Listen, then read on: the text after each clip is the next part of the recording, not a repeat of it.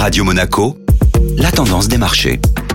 La tendance des marchés avec Société Générale Private Banking. Bonjour Julien Tomayolo. Bonjour Benjamin. La bourse de Paris freinée par l'inflation américaine. La politique monétaire américaine s'est une nouvelle fois invitée dans les débats vendredi à Paris. Le CAC 40, après quatre séances de hausse consécutives, a clôturé la semaine sur une séance négative à moins 0,25%. Le marché a réagi à une inflation qui se montre tenace aux États-Unis, tandis que les tensions sur le marché du travail ne faiblissent pas. Les investisseurs semblent avoir intégré que le ralentissement de l'inflation sera plus long qu'espéré de part et d'autres de l'Atlantique. Résultat, certains membres de la Réserve fédérale plaident pour une nouvelle hausse de 0,50% des taux directeurs, alors que la Fed avait ralenti le rythme de son resserrement monétaire le mois dernier. À quoi doit-on s'attendre cette semaine? Les investisseurs seront principalement attentifs aux indicateurs d'activité en Europe et aux États-Unis publiés mardi, puis viendront jeudi de nouvelles statistiques sur l'emploi américain et les chiffres de l'inflation en zone euro qui seront scrutés par la Banque centrale européenne.